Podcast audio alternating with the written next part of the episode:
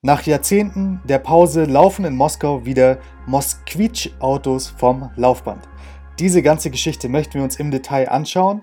Außerdem möchten wir beobachten, wie sich der russische Automarkt in den letzten Monaten entwickelt hat und warum der russische Automarkt insbesondere von den Sanktionen betroffen ist.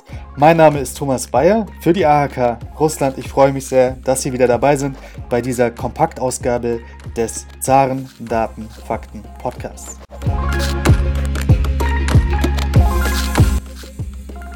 Ja, lassen Sie uns diese Episode gerne anfangen mit einer wirklich kuriosen Nachricht, denn nach Jahrzehnten der Abstinenz können sich die Konsumenten in Russland wieder auf ein Moskvitsch-Auto freuen.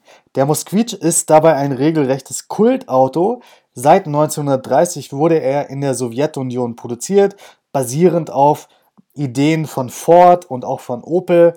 Aber der Moskvitsch war nicht nur in Russland ein wirklich beliebtes Auto, sondern darüber hinaus in den anderen Sowjetrepubliken und auch beispielsweise in der DDR hatte der Moskvitsch einen regelrechten Fanclub. Bis heute Stand 2022 sind noch circa 400 sogenannte Mossis, Mosquice, in Deutschland auf den Straßen zugelassen, aber nach dem Zusammenbruch der UdSSR konnte dann der Moskvitsch nicht mehr konkurrieren mit vor allem westlichen Marken und 2006 hat dann Moskvitsch Insolvenz angemeldet. Warum ist nun der Moskvitsch zurückgekommen? Das hat den folgenden Grund dass seit März die Bänder im Moskauer Werk von Renault stillstanden. Im April übergab dann Renault, beziehungsweise sie verkauften die Autofabrik an die Moskauer Stadtverwaltung für den symbolischen Preis von einem Rubel. Seit dem 23. November laufen die Bänder jetzt wieder an im Moskauer Werk und der Mosquitsch, der neue Mosquitsch, mit dem Namen Moskvich 3 wird dort produziert. Der Moskvich 3 ist dabei jedoch kein wirklich russisches Fahrzeug, sondern er ist eine Kopie des chinesischen SUVs Jack S4. In Russland soll er zunächst als Benziner mit einem 150 PS Motor gefertigt werden, jedoch soll es auch in ein paar Monaten eine Elektrovariante des Moskvich 3 geben. Der Verkauf ist ab dem ersten Quartal 2023 geplant und die Zulieferer sollen dabei alle aus Russland stammen. Das ist natürlich sehr ambitioniert. Wir schauen uns die Lage auch in der Zukunft weiterhin an, wie sich das Ganze entwickelt. Laut dem russischen Industrieministerium sollen durch die neuerliche Mosquitsch-Produktion rund 40.000 Arbeitsplätze in Moskau und in Russland gesichert werden. Der Moskauer Bürgermeister Sergei Sobjanin sagte dabei, dass in zwei oder drei Jahren Moskau plant, eine eigene Plattform zu starten, nämlich eine russische Plattform für Elektrofahrzeuge. Das heißt, man will weg davon, einfach nur eine Kopie des chinesischen Jack S4 zu produzieren, sondern es soll ein wirklich russischer Mosquitsch in den nächsten zwei bis drei Jahren auf uns zukommen. Nach den Prognosen von Sergei Sobjanin soll das Mosquitsch-Werk im Jahr 2023 so viele Autos produzieren wie unter der Führung von Renault. Wir können also festhalten, die Ambitionen sind sehr groß. Der Name für den Moskvitsch kommt ja auch aus Russland, aber die Technologie, auf der der Moskvitsch 3 beruht, die ist ganz klar chinesisch und erst in einigen Jahren soll es dann eine eigene russische Technologie geben. Das bringt uns auch schon zum nächsten Stichwort, nämlich zu dem Fakt, dass der Automarkt in Russland mittlerweile wirklich in chinesischer Hand ist. Die chinesischen Automarken haben nämlich in Russland beinahe eine Monopolstellung erreicht. Das schreibt zumindest die Wirtschaftszeitung Vedomosti.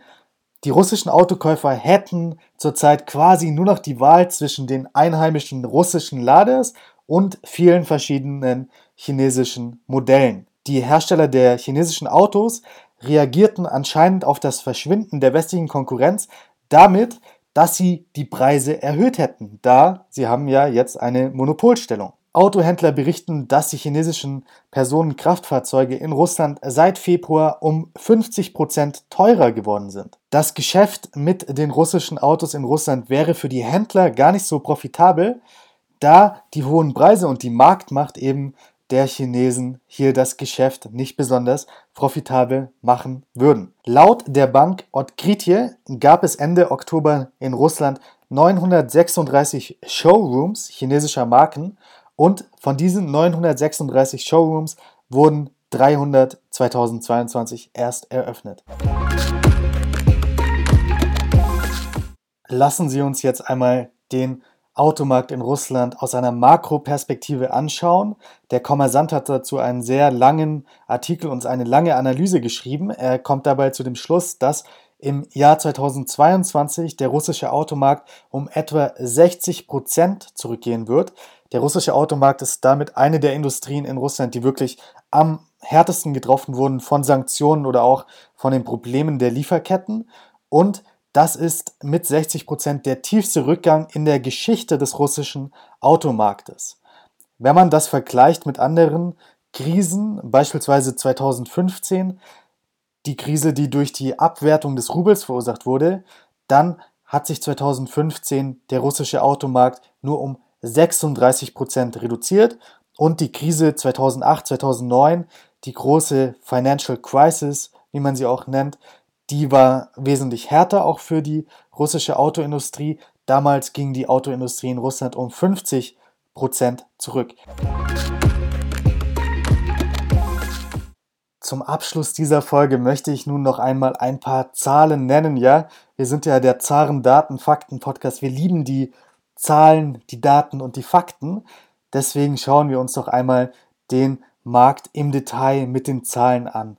Und da können wir schon feststellen, dass selbst im Januar und im Februar, also vor den Sanktionen, ähm, der russische Automarkt schon etwas kleiner war als noch 2021. Beispielsweise wurden im Januar 2021 95.000 Autos in Russland verkauft und dieses Jahr waren es dann nur noch 91.000. Also wir konnten schon am Anfang des Jahres sehen, es gab kleine Probleme, aber dann natürlich im März können wir einen absoluten Rückgang sehen. Noch im März 2021 wurden in Russland ca. 150.000 Autos verkauft und im März 2022 waren es dann nur noch 55.000 Autos. Der absolute Tiefpunkt wurde dann im Mai 2022 erreicht. Damals wurden nur noch 24.000 Autos verkauft im Vergleich zu 150.000 Autos im Mai 2021. Seit dem Mai, die letzten Zahlen, die wir haben, sind Oktober, hat sich der Automarkt in Russland wieder etwas stabilisiert und im Oktober wurden 45.000 Autos in Russland wieder verkauft im Vergleich zu 126.000 Autos im Oktober 2021. Was sind nun die größten Produzenten in Russland oder die Autos, die am besten sich verkaufen? Das ist ganz klar Lada an erster Stelle. Im Oktober 2022 hat Lada 19.145 Autos verkauft. Das ist ein Marktanteil von 42,3 Prozent und Lada hat damit seinen Marktanteil gegenüber dem Vorjahr mehr als verdoppelt. Damals lag der Marktanteil bei 21 Prozent, obwohl Lada 2021 im Oktober mehr Autos verkauft hat, nämlich 25.500 Autos 2021 im Oktober und im Oktober 2022 nur 19.000 Autos. Trotzdem, da der Markt ja insgesamt zurückgegangen ist, hat Lada seinen Marktanteil verdoppelt. Dann, was sehr interessant ist, an zweiter Position ist ein chinesischer Anbieter, nämlich Havail. Havail hat eine eigene Produktionsstätte in Tula, soweit ich weiß, und dort produziert Havail Autos für den russischen Markt. Havail hat seinen Marktanteil in Russland mehr als verdoppelt. 2021 waren es noch circa 4% und 2022 sind es nun 10%, obwohl Havail quasi genauso viele Autos produziert wie noch im letzten Jahr. Dann kommen äh, auch schon andere Autoanbieter, zum Beispiel Kia. Soweit ich weiß, gab es noch im Bestand einige Kias in Russland.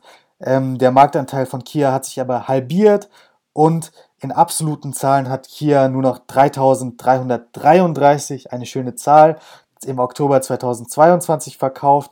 Im Oktober 2021 waren es noch über 16.000 Autos. Dann sehen wir auch schon, dass viele andere chinesische Anbieter ihre Plätze ganz klar steigern konnten im Ranking der meistverkauften Autos in Russland. Beispielsweise die Marke Geely, vielleicht spricht man es auch Geely aus, das weiß ich nicht ganz genau. ähm, die haben auch ihren Marktanteil mehr als verdoppelt von 2,5% auf jetzt fast 7%. Das sind die großen Player. Wenn wir uns beispielsweise die deutschen Anbieter anschauen, dann ist der erste deutsche Autoverkäufer in Russland auf dem, ja, ich glaube, auf dem 11. Platz. Das ist Volkswagen. Und Volkswagen hat noch letztes Jahr im Oktober fast 5000 Autos verkauft. Diesen Oktober sind es dann nur noch 450 Autos und der Marktanteil ist von 4% auf 1% gesunken. Andere deutsche Anbieter findet man gar nicht mehr in den Top 20. Ähm, ich finde hier noch Audi in dieser Liste beispielsweise. Audi hat noch 75 Autos im Oktober 2022 verkauft. Das ist ja wirklich eine minimale Zahl. Und ansonsten sind da sehr viele chinesische Autos mittlerweile, die in Russland verkauft werden und die westlichen Anbieter haben sich hier zurückgezogen. Ja, das war der, der Einblick in den russischen Automarkt. Ich hoffe, Sie konnten wieder ein paar Zahlen mitnehmen aus dieser Kompaktfolge des Zarendaten Fakten Podcast. Nächste Woche gibt es natürlich wieder ein Interview, wie Sie es gewohnt sind. Ich hoffe, ähm, die Folge hat Ihnen Spaß gemacht. Ich hoffe, Sie haben was gelernt. Und falls Ihnen dieser Podcast gefällt, dann würden wir uns sehr freuen, wenn Sie uns eine gute Bewertung geben könnten bei Apple, bei Spotify, wo auch immer Sie diesen Podcast hören. Schreiben Sie uns gerne auch ein Feedback. Wir wollen nämlich diese Kompakt-Episoden immer weiter verbessern und ich wünsche Ihnen noch einen produktiven Tag.